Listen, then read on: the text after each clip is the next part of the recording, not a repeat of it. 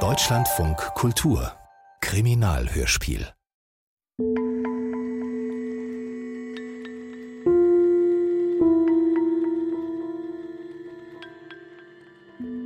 Damals, es mag im Frühherbst des Jahres 1912 gewesen sein, nannte ich mich Livingston. James Francis Livingston, ein Allerweltsname, der kaum jemandem aufgefallen sein dürfte, und das war gut so. In den ganzen holländisch-indischen Kolonien, selbst in Batavia, wussten nur wenige, dass ich mich dahinter verbarg. Das hing mit meinen besonderen Aufgaben zusammen, die ich zu erledigen hatte. Höchst delikate Angelegenheiten. Heutzutage würde man sie vielleicht unter dem Berufsbild eines Privatdetektivs subsumieren. Davor war ich in der Kolonialverwaltung und im höheren Polizeidienst tätig gewesen.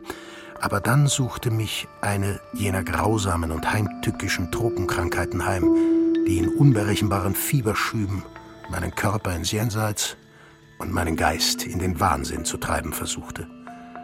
Sie zwang mich zumindest, meinen Dienst noch vor der Pensionsgrenze zu quittieren.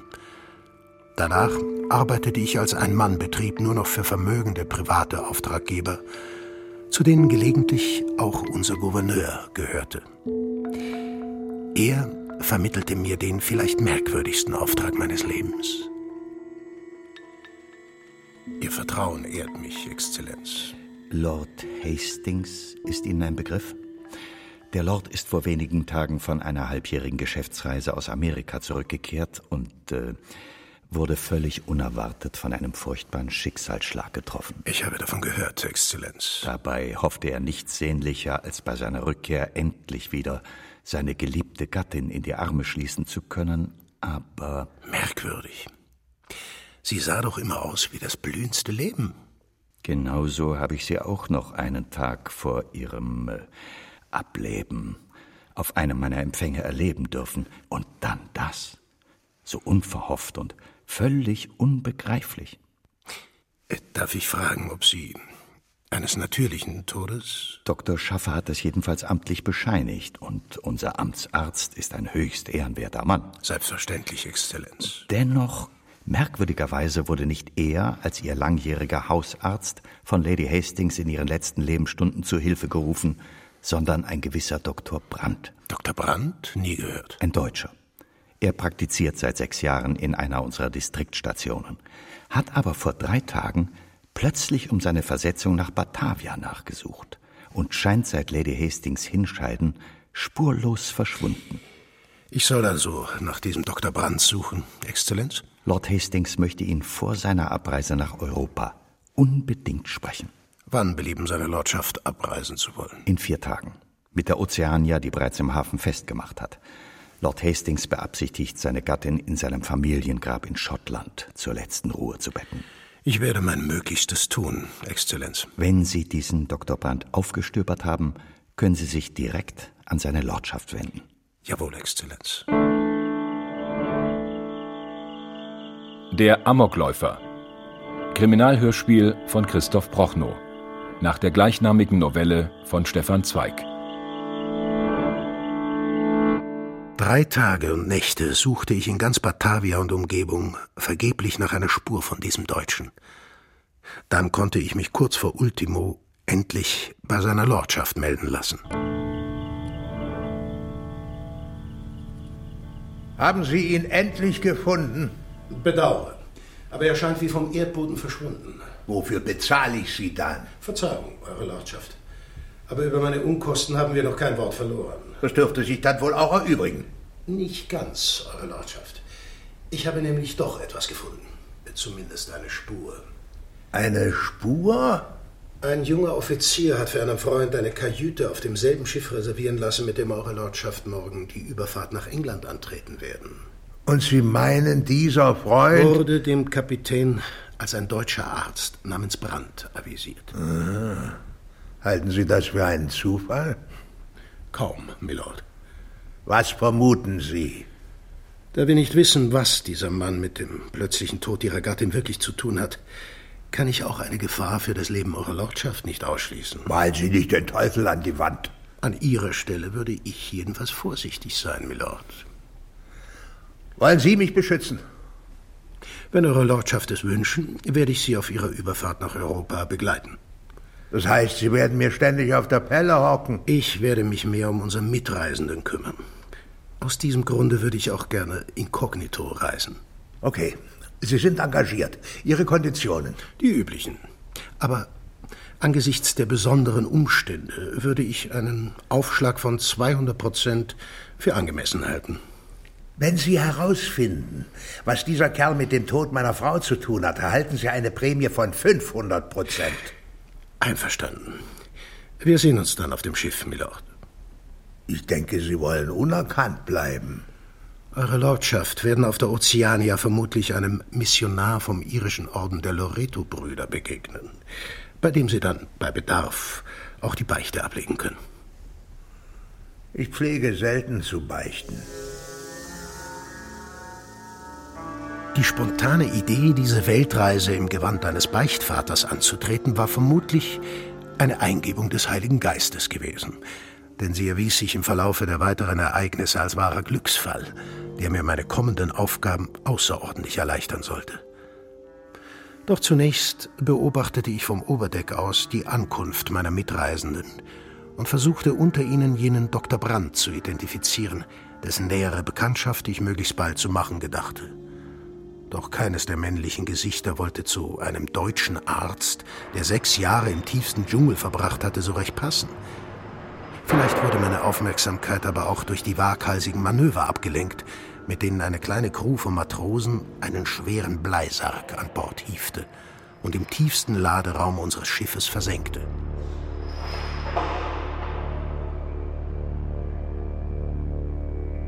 Da ich dem Gesuchten in den ersten beiden Tagen weder auf dem Promenadendeck noch bei den Mahlzeiten oder den abendlichen Geselligkeiten begegnete, verschaffte ich mir unbeobachtet die Nummer seiner abgelegenen Kabine und schlenderte dort mehrmals möglichst unauffällig vorbei, bis mir endlich ein dumpfes, trockenes Husten seine Anwesenheit an Bord verriet. Allerdings musste ich noch bis zur folgenden Mitternacht warten, bis der anscheinend kranke Arzt endlich sein Versteck verließ. Ich heftete mich behutsam an seine Fersen, die mich nicht an Deck, sondern immer tiefer in den Schiffsrumpf führten.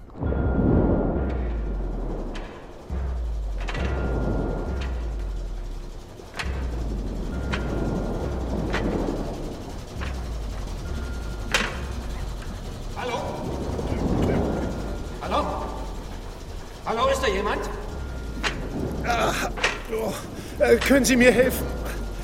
Ich glaube, ich habe mir den Fuß vertreten. Was machen Sie denn hier unten, Pater? Lassen Sie mal sehen. Ich bin Arzt. Au! Oh, oh, oh. Vermutlich dasselbe wie Sie. Ich gestehe, dass mich die reine Neugierde hier heruntergetrieben hat. Gebrochen scheint nichts zu sein. Können Sie auftreten? Ich glaube ja. Ich, ich werde Ihnen ein paar kalte Umschläge machen, wenn Sie mir in meine Kabine folgen wollen. Das wäre sehr nett von Ihnen, Doktor.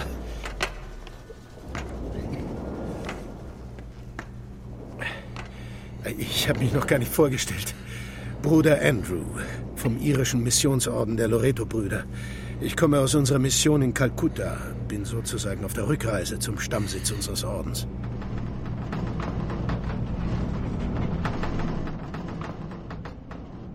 So, zeigen Sie mal Ihren Fuß. So. Ich, ich habe eine Bitte, Ehrwürden. Ich habe private, äh, ganz private Gründe, mich dorthin zurückzuziehen. Ein, ein Trauerfall. Verstehe, mein Sohn. Sie würden mich sehr bepflichten, wenn Sie zu niemandem an Bord ein Wort, äh, wo Sie mich gesehen haben. Ich kann Sie beruhigen, mein Sohn. Schweigen können ist eine der Haupttugenden unserer Bruderschaft. Danke, ehrwürdiger Vater. Ich habe zu danken, mein Sohn. So, äh, wenn der Fuß bis morgen nicht besser wird, können Sie gerne wiederkommen. Ich werde den Verband wechseln. Ich hoffe, es wird nicht nötig sein, Doktor. Aber natürlich wurde am nächsten Tag ein erneuter Arztbesuch notwendig. Zu diesem Zwecke malträtierte ich meinen Fuß so lange, bis er tatsächlich wieder anschwoll. Damit humpelte ich in die abgelegene Kabine zu meinem Doktor, der ganz offenkundig bereits auf mich wartete. Es tut mir leid, Sie noch einmal belästigen zu müssen, Doktor, aber Ihr großzügiges Angebot. Im Gegenteil, Ehrwürden. Ich, ich habe sogar gehofft, dass Sie noch einmal. Ich habe mich nämlich entschlossen, ich muss Sie etwas fragen, Vater. Etwas berichten, etwas beichten. Ich weiß, wie absurd das ist. Ich bin weder katholisch noch evangelisch, aber ich. So beruhigen Sie sich doch. Es ist schließlich meine Pflicht, jedermann anzuhören, der seine Seele erleichtert. Sie werden mich vielleicht für überspannt halten, aber das Wort, das Sie soeben sagten, dass man sozusagen die Pflicht habe, die Pflicht. Sie als Priester, ich als Arzt. Man soll helfen, natürlich, dazu ist man doch da, aber wie weit soll man helfen? Erzählen Sie einfach, was Ihnen auf der Seele brennt. Ich werde darüber schweigen zu jedermann. Und nicht nur, weil mich das Beichtgeheimnis bindet. Also gut. Ich werde Ihnen einen Fall erzählen. Nein, meinen Fall. Es war vor circa zwei Wochen. Damals saß ich seit sechs Jahren als Distriktarzt in meiner abgelegenen Dschungelstation, zwei Tagesreisen von der Hauptstadt entfernt. Vorbei war die Zeit der Träume, die auch ich einst geträumt hatte. In dieser dreckigen Einsamkeit, in diesem verfluchten Land, das einem die Seele auffrisst und das Mark aus den Linden saugt. Ein Missionar der Menschlichkeit, der Zivilisation zu werden. Was träumte ich da nicht alles? Die Sprachen wollte ich lernen, die heiligen Bücher im Urtext lesen, die Krankheiten studieren, wissenschaftlich arbeiten, die Psyche der Eingeborenen ergründen. Aber in diesem unsichtbaren Glashaus, dort geht einem die Kraft aus. Das Fieber, man kriegt's ja doch, mag man noch so viel Chinin in sich fressen, greift einem ans Mark, man wird schlapp und faul, wird weich eine Qualle. Irgendwie ist man als Europäer von seinem wahren Wesen abgeschnitten, wenn man aus den großen Städten weg in so eine verfluchte Sumpfstation kommt. Auf kurz oder lang hat jeder seinen Knacks weg. Die einen saufen, die anderen rauchen Opium, die dritten prügeln und werden Bestien. Irgendeinen Schuss Narrheit kriegt jeder ab. Meine Narrheit begann als sie in meine Hütte trat. Eine Lady, eine weiße Frau. Guten Tag, Doktor. Sie kennen mich? Ich habe von Ihnen gehört. Hoffentlich nur Gutes. Sie haben unserem Gouverneur das Leben gerettet. Ich hatte das Gegengift zufällig zur Hand, ein glücklicher Umstand. Deshalb dachte ich, dass Sie vielleicht auch mir nichts Ernsthaftes eigentlich, mehr so Weibersachen, Gelegentlich eine Art Schwindel, ein wenig Übelkeit. Auch Ohnmachten? Gelegentlich. Haben Sie Kinder gehabt? Ja, einen Sohn. Hatten Sie damals ähnliche Zustände? Ja. Vielleicht wäre es am besten, gnädige Frau, ich nehme eine allgemeine Untersuchung. Das ist nicht nötig. Ich habe volle Gewissheit über meinen Zustand. Was wollen Sie von mir, Milady? Das wissen Sie doch. Wissen Sie auch, dass das gefährlich werden kann? Für beide Seiten? Ja. Dass es mir gesetzlich untersagt ist? Es gibt Möglichkeiten, wo es nicht untersagt, sondern sogar geboten ist. Aber diese Möglichkeiten erfordern eine ärztliche Indikation. Sie werden diese Indikation finden. Sie müssen sich meine Situation vorstellen, Pater. Da drängt sich zu einem, der in Einsamkeit vergeht, eine Frau herein, seit Jahren die erste weiße Frau. Und plötzlich spürte ich, es war etwas Böses im Raum, eine Gefahr. Irgendwie überlief es mich. Mir kaute vor der stählernen Entschlossenheit dieses Weibes. Und von der ersten Sekunde an spürte ich, dass diese Frau stärker war als ich. Darf ich fragen, warum Sie gerade zu mir gekommen sind? Weil Sie abseits wohnen? Weil Sie mich nicht kennen? Weil Sie ein guter Arzt sind? Gerade deshalb kann ich Ihnen. Und nicht weil Sie wohl nicht mehr lange in dieser Gegend bleiben werden. Besonders wenn Sie eine größere Summe mit nach Hause bringen können. Wissen Sie, dass ich dadurch meine Pension verliere? Ich werde sie Ihnen entschädigen.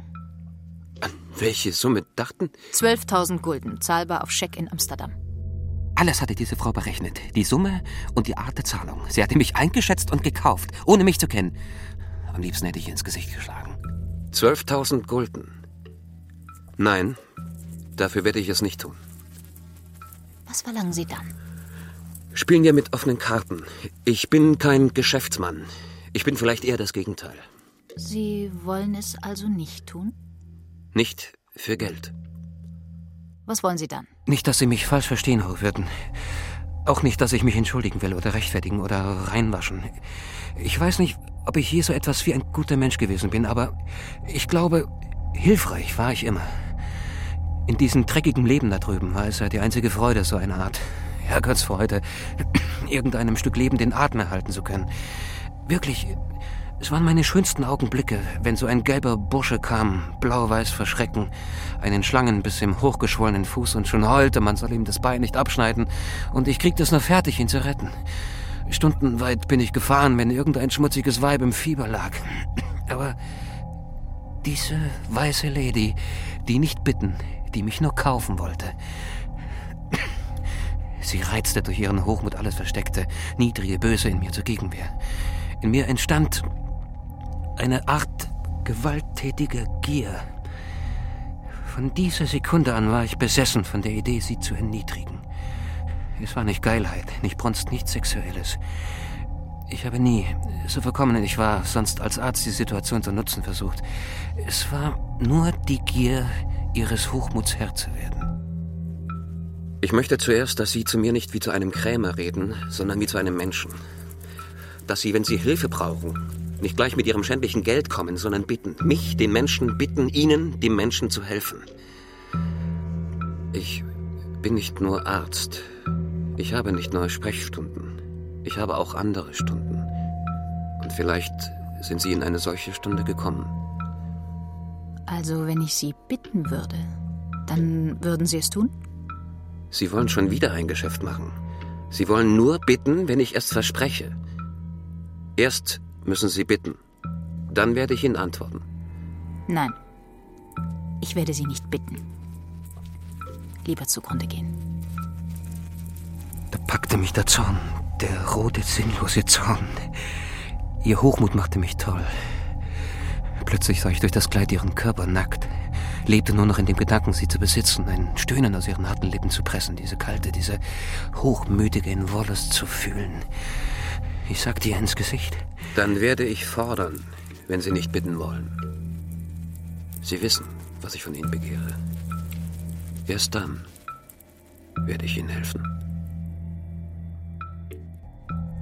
Einen Augenblick starrte sie mich an und dann Oh, ich kann nicht sagen, wie entsetzlich das war. Dann lachte sie mit einem Male. Lachte mit einer unsagbaren Verächtlichkeit mir ins Gesicht. Eine Verachtung, die mich zerstäubte, die mich berauschte zugleich. Es war wie ein Blitz und ich hatte das Feuer im ganzen Körper. Ich hätte zu Boden sinken und ihr die Füße küssen wollen, doch sie hatte die Tür bereits hinter sich zugeschlagen. Von da an wuchs es wie ein Fieber in mir. Ich verlor die Kontrolle über mich. Ich verstand mich selbst nicht mehr. Ich, ich war wie besessen. Wissen Sie, was Amok ist? Eine Art Trunkenheit. Es ist mehr. Es ist mehr, es ist Tollheit, eine Art menschlicher Hundswut, ein Anfall mörderischer, sinnloser Monomanie. Irgendein einfacher, ganz gutmütiger Mensch sitzt da, stumpf, gleichgültig, matt, so wie ich in meiner Sumpfstation saß, und plötzlich springt er auf, fasst seinen Dolch und rennt auf die Straße, rennt geradeaus, immer nur geradeaus, ohne zu wissen wohin. Was ihm in den Weg tritt, Mensch oder Tier, das stößt er nieder mit seinem Kries, und der Blutrausch macht ihn nur noch hitziger. Schaum tritt dem Laufenden vor die Lippen, er heult wie ein Rasender, aber er rennt, rennt, rennt, sieht nicht mehr nach rechts, nicht mehr nach links, rennt nur mit seinem Gell gellenden Schrei und seinem blutigen Dolch in dieses entsetzliche geradeaus, bis man ihn totschießt, wie einen tollen Hund, oder er selbst schäumend zusammenbricht. Ich weiß nicht mehr, wie lange ich an diesem Tag noch bei dieser elenden Kreatur saß, die nicht aufhören konnte zu reden, sich zu rechtfertigen, anzuklagen, vor allem sich selbst. Ich brauchte die folgende Nacht, um mich zu regenerieren, mit mir ins Reine zu kommen. Vor allem war zu entscheiden, was ich meinem Auftraggeber über unsere Zielperson berichten sollte. Wofür bezahle ich Sie eigentlich, Livingston? Ich denke, Sie wollten mich beschützen.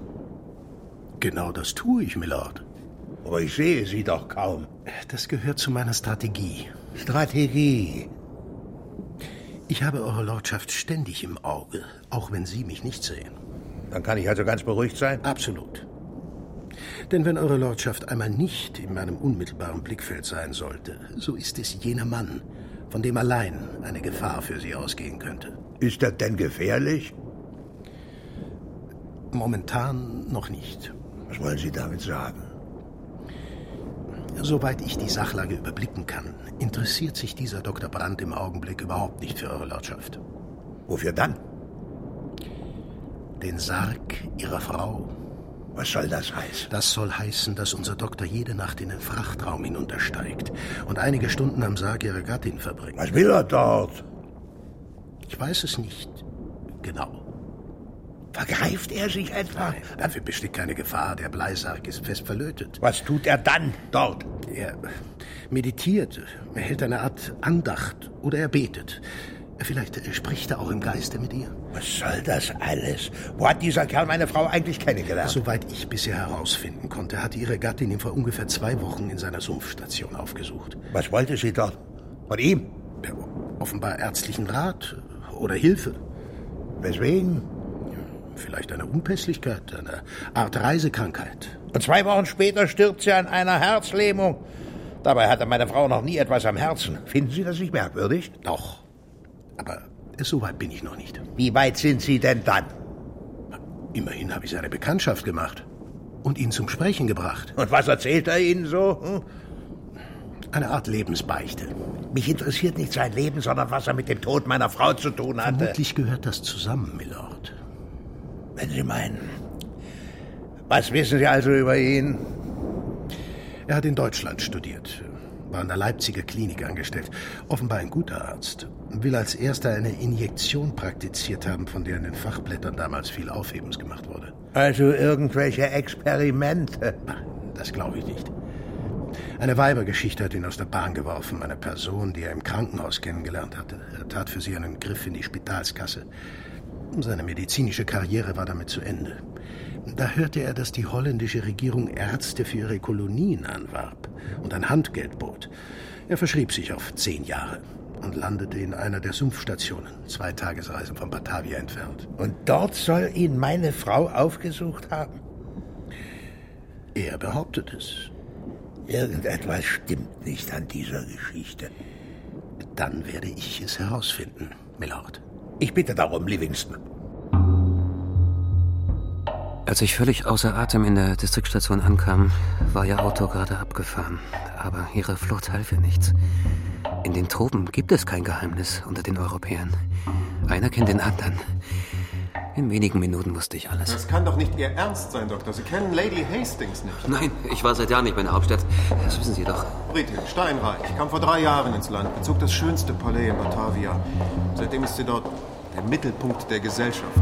Ihr Gatte, Lord Hastings, ist oft auf Geschäftsreisen rund um die Welt. Seit fünf Monaten in Amerika. Soll aber in den nächsten Tagen zurückkommen. Ist Ihnen nicht gut, Doktor? Doch, doch, es ist nichts. Danke für die Auskunft. Warum hetzen Sie denn so den Flur lang? Ich, ist nichts, danke. Wie Gift brannte sich mir der Gedanke in die Adern. Sie konnte höchstens zwei oder drei Monate in anderen Umständen sein. Ich taumelte in mein Haus zurück, warf einen Anzug in den Koffer, hastete zur nächsten Eisenbahnstation und fuhr mit dem nächsten Zug hinab in die Hauptstadt. Alles, ohne mich beim Distriktbeamten abzumelden. Eine Stunde, nachdem diese Frau in meine Hütte getreten war, hatte ich meine Existenz, mein Leben weggeworfen. Um sechs Uhr abends war ich in Batavia. Zehn Minuten später stand ich vor ihrem Haus. Äh, melden Sie mich bei Lady Hastings. Mein Name ist Dr. Brandt. Ich muss Sie unbedingt sprechen. Einen Moment, Mister. Es war das Sinnloseste, das Dümmste, was ich tun konnte, aber der Amokläufer weiß ja nicht, was er tut. Ich wusste nur, dass sie meine Hilfe unbedingt brauchte. Nur wenige Tage oder vielleicht Stunden blieben ihr, bis ihr Gatte zurückkehrte. Und ich wollte ihr diese Schande ersparen. Mr. Brandt, Milady ist nicht wohl. Sie kann sie nicht empfangen. Aber, aber ich bin Arzt! Milady möchte sie nicht empfangen. Eine Stunde schlich ich noch um das Palais herum, besessen von der wahnwitzigen Hoffnung, sie würde vielleicht nach mir rufen lassen. Dann suchte ich mir ein Zimmer im Strandhotel. Ich wusste, dass ich dieser Frau sofort helfen musste, konnte doch kein Wort mit ihr sprechen. Ich ahnte, dass es für sie um Leben und Tod ging und hatte doch keine Möglichkeit, mich ihr zu nähern. Es war wie wenn einer einem nachrennt, um ihn zu warnen vor einem Mörder, und der andere hält ihn selbst für den Mörder und so rennt er weiter in sein Verderben. Sie war zu Tod erschreckt und sah nur den, der sie verfolgt, um sie zu demütigen, aber ich. Ich wollte ihr nur helfen, ihr nur dienen. Einen Mord hätte ich getan, ein Verbrechen, um ihr zu helfen. Aber sie, sie verstand es nicht. Zwei Flaschen Whisky und eine doppelte Dosis Veronal halfen mir schließlich. Ich schlief endlich ein. Am nächsten Morgen ließ ich mich zum Gouverneur bringen. Dem Mann, dem ich einmal das Leben gerettet hatte. Exzellenz, darf ich Sie um eine Versetzung in diese Stadt bitten? Ist Ihnen Ihre Wildnis auf das Gemüt geschlagen? Ich kann dort nicht länger existieren. Ich muss sofort weg. Sie sehen ja. Haben Sie Fieber? Sagen wir in vier Wochen. Ich muss erst Ersatz für Sie finden. Ich kann nicht warten. Nicht einen Tag. Es muss gehen, Doktor. Wir dürfen die Station nicht ohne Arzt lassen. Aber ich. Sie sind menschenentwöhnt, Doktor. Wir haben uns alle gewundert, dass Sie nie herkamen, nie Urlaub nahmen. Sie brauchen mehr Geselligkeit, mehr Anregung. Kommen Sie wenigstens heute Abend. Ich gebe einen Empfang. Wird Lady Hastings auch da sein? Aber mit Gewissheit. Sie ist schließlich der Diamant unserer Gesellschaft. Gut. Dann werde ich kommen, Exzellenz.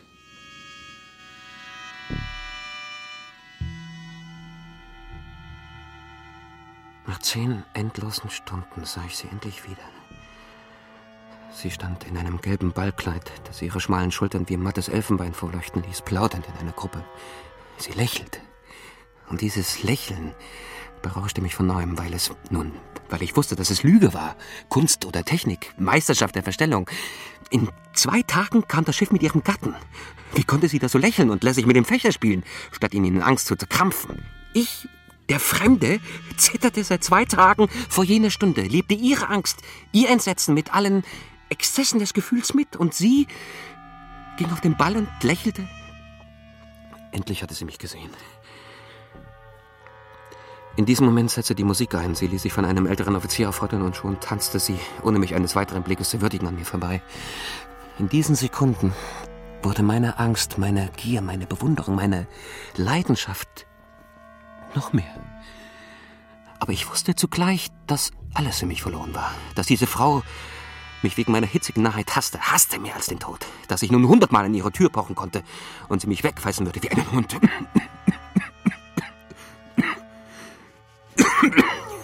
Es geht gleich wieder. Geben Sie mir die kleine Ampulle aus dem Handkoffer. Danke. O Herr, mach mich zum Werkzeug deines Friedens. Wo Hass ist, lass mich Liebe bringen. Wo Unrecht ist, lass mich den Geist der Vergebung bringen. Wo Zweifel ist, lass mich Glauben bringen. Wo Verzweiflung ist, lass mich Hoffnung bringen. Wo Schatten ist, lass mich Licht. Ich bin kein gläubiger Christ mehr, Pater. Für mich gibt es keinen Himmel und keine Hölle mehr. Und wenn es eine gibt, so fürchte ich sie nicht mehr. Denn sie kann nicht ärger sein als jene Stunden, die ich damals erlebte. Meine Nerven konnten nicht mehr. Ich taumelte. In ein paar Kneipen und soff mich voll wie einer, der sich alles Wache wegsaufen will. Ich irrte im nächtlichen Hafen umher. Meinen Revolver hatte ich im Hotel gelassen, sonst hätte ich mich erschossen. Dass ich es nicht tat. Wie soll ich es Ihnen erklären, Pater? Ich fühlte noch eine Pflicht in mir. Eine einzige. Mich machte der Gedanke wahnsinnig, dass sie mich brauchen könnte. Denn dass diese stolze, diese hochmütige Frau die Schande vor ihrem Gatten, vor der Welt nicht überleben würde, das wusste ich. Und plötzlich schmiss es mich an den Tisch. Ich riss einen Bündel Briefblätter heraus und begann ihr zu schreiben. Einen hündisch winselnden Brief, in dem ich sie um Vergebung bat, mich einen Wahnsinnigen, einen Verbrecher nannte. Nur, nur verzeihen sollte sie mir und sich helfen lassen in der allerletzten Stunde. 20 Seiten fieberte ich so hinunter.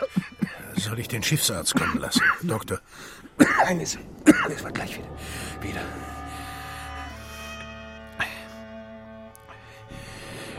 Nun, ich. Ich werde Ihnen die folgenden Stunden nicht schildern, Pater.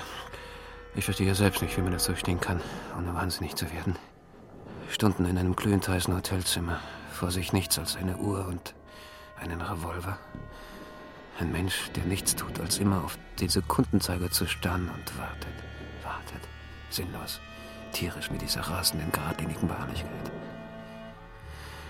Plötzlich schreckte ich auf. Hallo? Ist da wer? Hallo? Mr. Brand? So kommen Sie doch herein. Du? Milady. Was hat sie dir aufgetragen? So sprich endlich! Der Herr soll mir folgen. Was ist geschehen? Ich soll Doktor führen. Kommen Sie, schnell. Warte, ich hole nur meine Arzttasche. Der Boy führte mich in eine enge, schmutzige Gasse im Chinesenviertel. In irgendeine dieser Buden, in denen sich Bordelle oder Opiumhäuser verstecken. In ein dunkles Loch, das nach Brandwein und gestocktem Blut stank. Dort lag sie auf einer schmutzigen Matte, verkrümmt vor Schmerz, ein stöhnendes Stück Mensch. Hierher war sie geflüchtet vor mir und hatte sich lieber verstümmeln lassen, als mir zu vertrauen.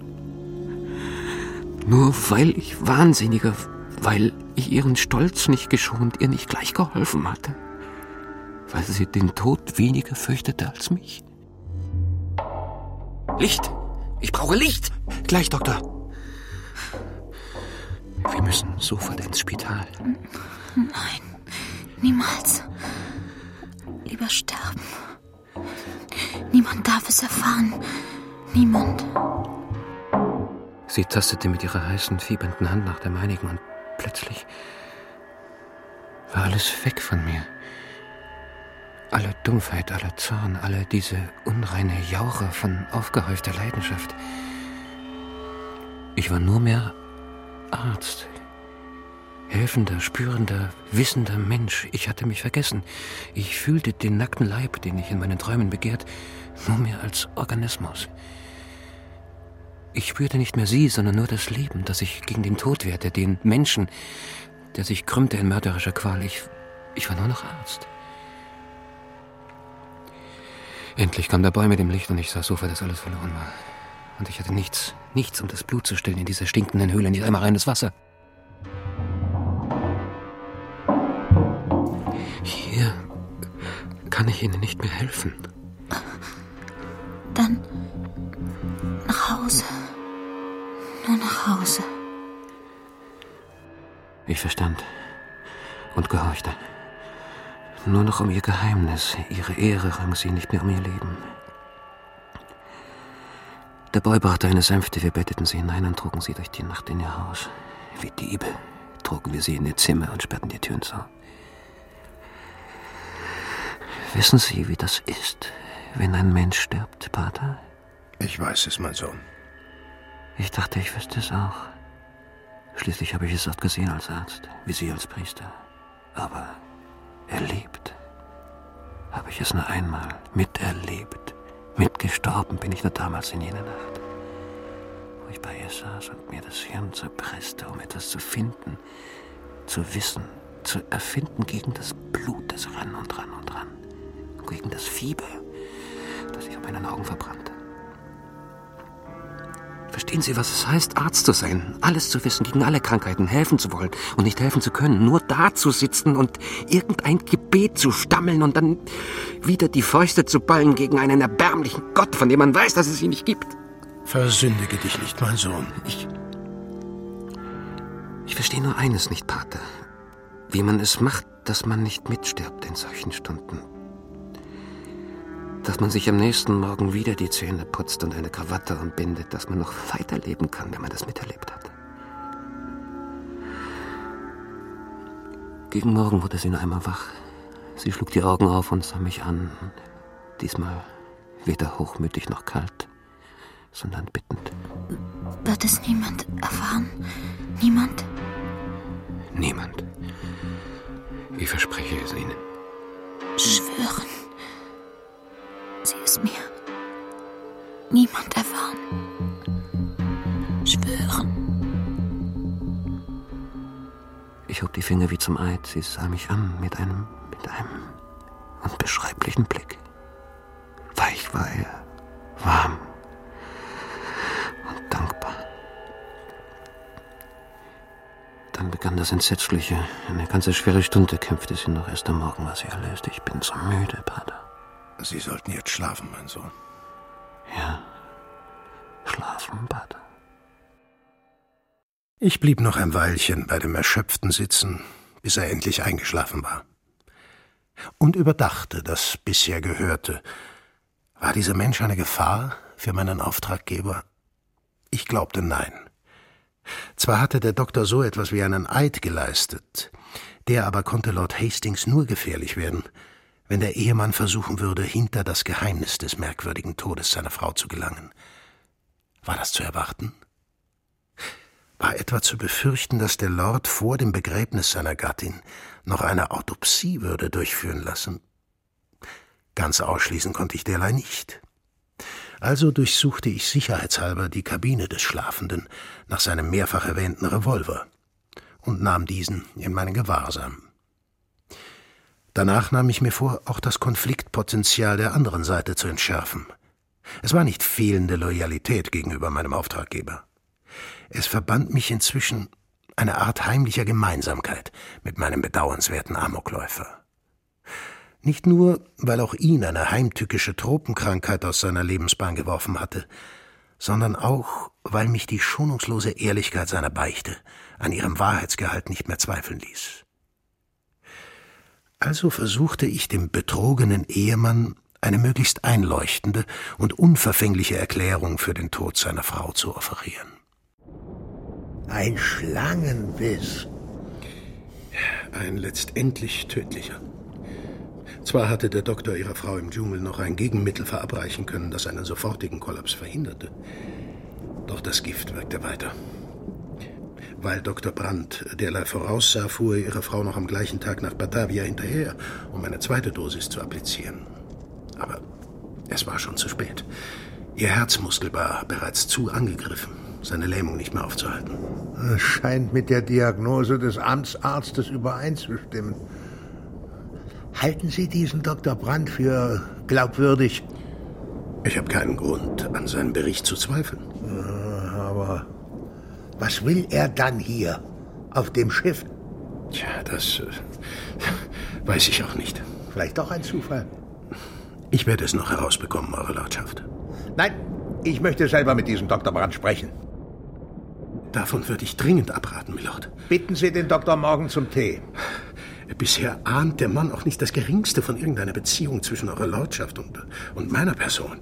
Eine derartige Enthüllung könnte jegliche Vertrauensbasis zwischen uns. Papalapap, überbringen Sie ihm meine Einladung.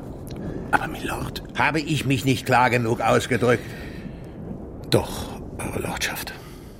Ich hätte seine Lordschaft auf den Mond schießen können. Alles, was ich mir so mühsam aufgebaut hatte, drohte dieser Elefant zu zertrampeln. Aber ich wollte mir in mein Geschäft nicht reinreden lassen. Also musste ich irgendeinen Weg finden, um die Begegnung, die meine Illoyalität entlarven würde, zu verhindern. Oder sie in Bahnen zu lenken, die mir nicht gefährlich werden konnten. Natürlich hatte ich zunächst keine Vorstellung, wie ich das eine oder das andere hätte bewerkstelligen können. Auf alle Fälle aber sagte ich zunächst nichts von der Botschaft, die ich überbringen sollte. Dr. Brandt? Kommen Sie rein, Pater. Geht es Ihnen wieder besser? Ja, ich habe mich sozusagen gesund geschlafen. Setzen Sie sich doch. Danke. Sie scheinen sich wirklich für meine Geschichte zu interessieren. Warum eigentlich, Pater? Nun, ich. Ich habe das Gefühl, dass Sie Ihre Geschichte einfach loswerden müssen, um weiterleben zu können. Wer sagt Ihnen denn, dass ich noch weiterleben will? Versündigen Sie sich nicht, mein Sohn. Aber Sie haben irgendwie recht, Pater. Alles in mir drängt danach, gerade das auszusprechen, was ich doch geheim halten muss. Schließlich habe ich einen Eid geschworen. Aber Ihnen und Ihrem Gott darf ich es ja wohl beichten, ohne meinen Eid zu brechen, oder? Du darfst, mein Sohn. Also gut. Nie im Leben hatte ich bisher eine ähnlich geballte Energie in mir verspürt. Nie werde ich sie wieder haben. Wenn man alles verloren hat, kämpft man um das Letzte wie ein Verzweifelter. Und das Letzte war ihr Vermächtnis. Ich empfing voller Ruhe alle Besucher, erzählte ihnen allen die gleiche erdichtete Geschichte, wie der Boy, den Lady Hastings um den Arzt gesandt hatte, zufällig mich auf dem Wege traf. Aber während ich scheinbar ruhig daherredete, wartete ich immer auf das Entscheidende, den Totenbeschauer, der erst kommen musste, ehe wir sie im Sarg verschließen konnten und ihr Geheimnis mit ihr. Ihr Gatte wurde ja für den nächsten Tag zurückerwartet. Endlich gegen Mittag erschien der Amtsarzt. Schon seine Stimme verriet Misstrauen, verletzten Stolz, Feindschaft. Wann ist Lady Hastings gestorben? Um sechs Uhr morgens. Mann sandte sie zu Ihnen? Um elf Uhr abends. Wussten Sie, dass ich Ihr Arzt war? Ja, aber Eile tat Not. Außerdem hat die Verstorbene ausdrücklich mich verlangt.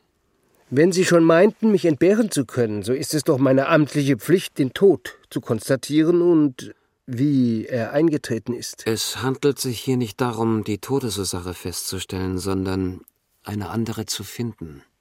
Wie. Wie soll ich das verstehen? Diese Frau hat mich gerufen, um sie nach den Folgen eines verunglückten Eingriffs zu behandeln. Ich konnte sie nicht mehr retten, aber ich habe ihr versprochen, ihre Ehre zu retten. Und das werde ich tun. Und ich bitte Sie, mir dabei zu helfen. Sie wollen doch nicht etwa sagen, dass ich, der Amtsarzt, hier ein Verbrechen decken soll? Doch, das will ich. Für Ihr Verbrechen soll ich. Ich habe Ihnen gesagt, dass ich diese Frau nicht berührt habe. Sie hat ihr Vergehen, wenn Sie es so nennen wollen, gebüßt. Die Welt braucht davon nichts zu wissen. Und ich werde es nicht dulden, dass die Ehre dieser Frau jetzt noch unnötig beschmutzt wird. Herr Kollege, Sie können sich darauf verlassen, dass ein Protokoll, unter dem mein Name steht, richtig sein wird. Ich werde keine Lüge unterschreiben. In diesem Falle werden Sie es müssen. Denn früher werden Sie dieses Zimmer nicht verlassen. Drohen Sie mir? Hören Sie, mir liegt nichts mehr an meinem Leben, nichts an dem eines anderen. Mir liegt einzig daran, mein Versprechen einzulösen, dass die Art dieses Todes geheim bleibt. Es wäre das erste Mal in meinem Leben, dass ich ein falsches Zertifikat unterzeichne. Ich gebe Ihnen mein Ehrenwort, dass ich, wenn Sie feststellen werden, dass diese Frau an, an einer Zufälligkeit gestorben ist, dass ich dann noch im Laufe dieser Woche die Stadt und Indien verlasse. Dass ich, wenn Sie es verlangen, mich mit diesem Revolver niederschieße, sobald der Sarg in der Erde ist und ich sicher sein kann, dass niemand, niemand mehr nachforschen kann. Sie reisen noch diese Woche, nicht wahr? Mein Ehrenwort. Gut. Ich besorge sofort einen Sarg. Danke, Herr Kollege. Mit meiner letzten Kraft begleitete ich den Amtsarzt zur Tür. Dann begann alles um mich herum zu schwanken und ich brach vor ihrem Bett zusammen. So wie der Amokläufer am Ende seines Laufs niederfällt mit zerspringten Nerven.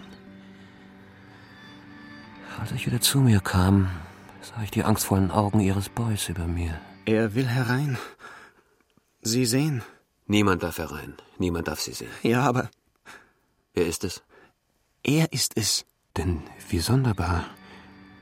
In all meiner Angst und Hast hatte ich ganz vergessen, dass da noch ein Mann im Spiele war. Der Mann, den diese Frau geliebt, dem sie leidenschaftlich das gegeben hatte, was sie mir verweigerte. Ein junger, ganz junger Offizier stand vor der Tür. Sehr linkisch, sehr schmal, sehr blass. Wie ein Kind sah er aus. So rührend, wie er sich mühte, Mann zu sein, Haltung zu zeigen. Am liebsten hätte ich ihn umarmt, weil er ganz so war, wie ich es mir wünschte, dass der Mann sein sollte, der diese Frau besessen. Kein Verführer, kein Hochmütiger, nein, nein, ein, ein halbes Kind, ein reines, zärtliches Wesen, dem sie sich geschenkt. Verzeihen Sie bitte, ich hätte gerne Lady Hastings gerne noch einmal gesehen. Unbewusst, ganz ohne es zu wollen, legte ich dem Mann, den ich vor zehn Stunden noch gehasst und hätte zerfleischen wollen, meinen Arm um die Schulter und führte ihn an ihr Bett. Dort brach er urplötzlich in die Knie, genauso wie ich hingebrochen war. Er schämte sich nicht mehr, sondern schluchzte seine Qual heraus. Sagen Sie mir die Wahrheit, Doktor. Hat sie selbst Hand an sich gelegt? Nein. Und ist, ich meine, ist irgend, irgendjemand schuld an ihrem Tod? Nein, niemand. Es war ein Verhängnis. Ich flüsterte fast, obwohl mir es aufquoll in der Kehle, ihm entgegenzuschreien, ich, ich, ich und du, wir beide. Und ihr Trotz, ihr unseliger Trotz. Ich kann es nicht glauben. Noch vorgestern war sie auf dem Ball. Sie lächelte, sie winkte mir zu. Wie ist das möglich? Wie konnte das geschehen? Ich erzählte eine lange Lüge. Auch ihm verriet ich ihr Geheimnis nicht. Manchmal wollte es würgend über meine Lippen, aber dann biss ich die Zähne zusammen. Nie hat er erfahren, dass sie ein Kind von ihm trug, dass ich das Kind, sein Kind hätte töten sollen und dass sie es mit sich selbst in den Abgrund gerissen. Und doch sprachen wir nur von ihr, wie zwei Brüder, gleichsam überstrahlt von dem Gefühl, das uns verband, dass unser ganzes Leben an diese Frau hing. Unzertrennlich waren wir in diesen Tagen, in denen ich mich bei ihm verbarg. Denn man suchte nach mir. Ihr Mann war gekommen, als der Sarg schon geschlossen war. Er schien den Befund nicht glauben zu wollen. Die Leute munkelten allerlei. Aber ich konnte es nicht ertragen, ihn zu sehen. Ihn, von dem ich wusste, dass sie unter ihm gelitten. Sie wissen, dass er auch auf diesem Schiff ist? Mit Ihrem Sarg. Er hat sie wieder an sich gerissen. Jetzt gehört sie wieder ihm. Nicht uns mehr, uns beiden. Aber ich bin noch da. Ich gehe mit bis zur letzten Stunde. Er wird, er darf es nie erfahren. Und wenn er in England eine Autopsie machen lässt? Ich werde Ihr Geheimnis zu verteidigen wissen. Gegen jeden Versuch. Gegen diesen Schurken, vor dem sie in den Tod gegangen ist. Nichts, nichts wird er erfahren. Ihr Geheimnis gehört mir, mir, nur mir allein. Vielleicht sollten Sie ihm auch eine lange Lüge erzählen. Verstehen Sie nicht, dass ich diesem Mann nicht gegenübertreten kann? Nicht einmal anlügen? Warum wollen Sie sich ins Unglück stürzen, mein Sohn? Weil ich noch eine Pflicht zu erfüllen habe. Ich bin noch nicht am Ende. Noch ist Ihr Geheimnis nicht gerettet. Noch gibt sie mich nicht frei. Der Herr beschütze Sie, mein Sohn. Was sollte ich tun? Einerseits war ich erleichtert, dass die vom Lord gewünschte persönliche Begegnung, die meine Notlüge vermutlich entlarvt hätte, nun nicht zustande kam. Andererseits bereitete mir die erbarmungslose Entschlossenheit des Doktors, seinen sogenannten Eid unter allen Umständen zu erfüllen, ernsthafte Sorgen. Vor allem, so schien mir damals, hatte ich deshalb meinen Auftraggeber vor einem Angriff zu schützen. Wie bitte? Dieser Kerl verweigert jedes Gespräch? So ist es, Milord.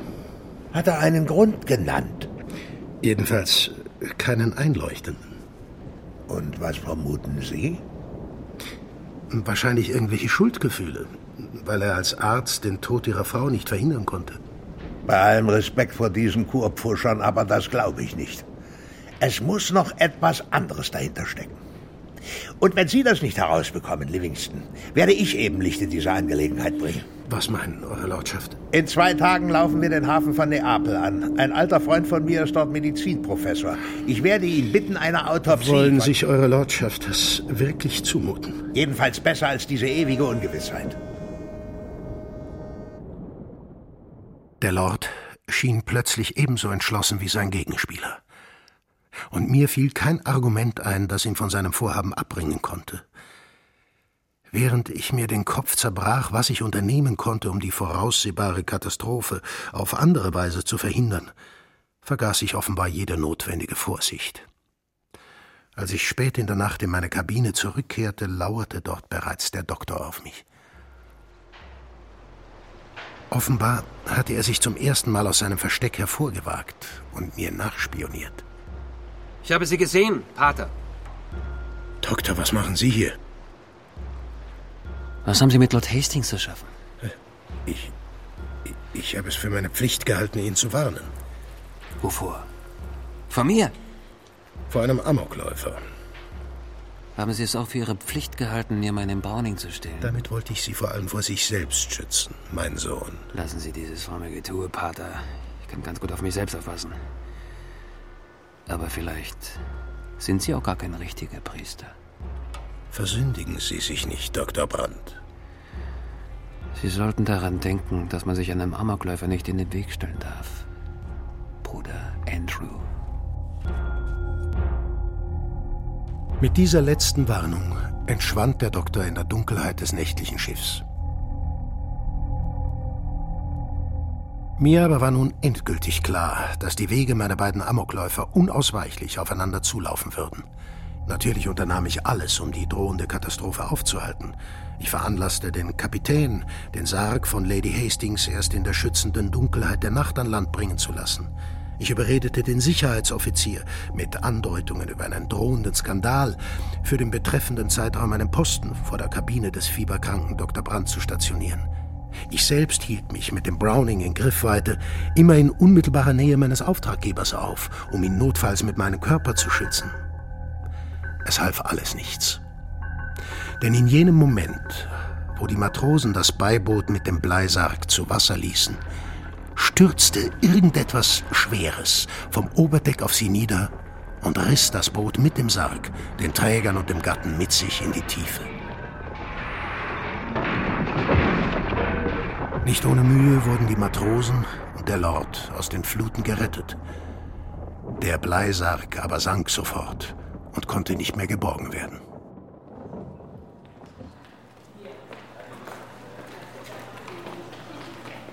Am nächsten Vormittag besuchte ich den nur leicht verletzten Lord im Hospital von Neapel.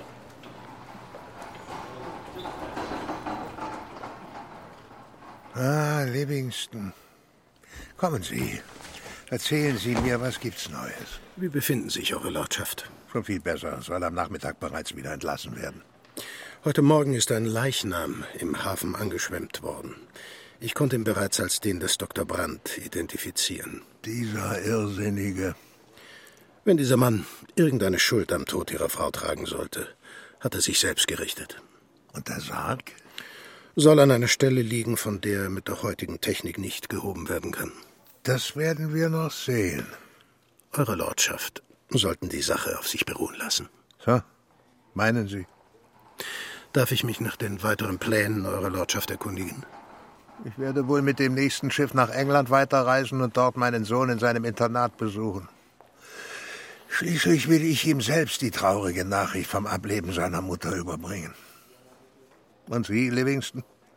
Ihr Auftrag ist ja nun, recht oder schlecht, beendet. Oder sehen Sie das anders? Nein, Eure Lordschaft. Eher schlecht als recht. Selbstverständlich erhalten Sie Ihre Auslagen zurück.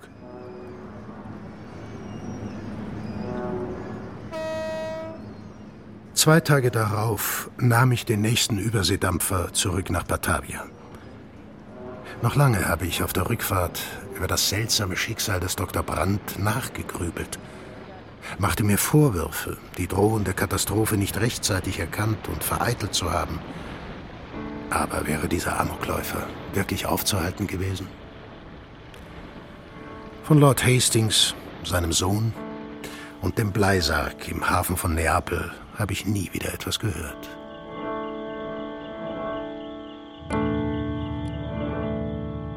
Der Amokläufer. Kriminalhörspiel von Christoph Prochnow. Nach der gleichnamigen Novelle von Stefan Zweig.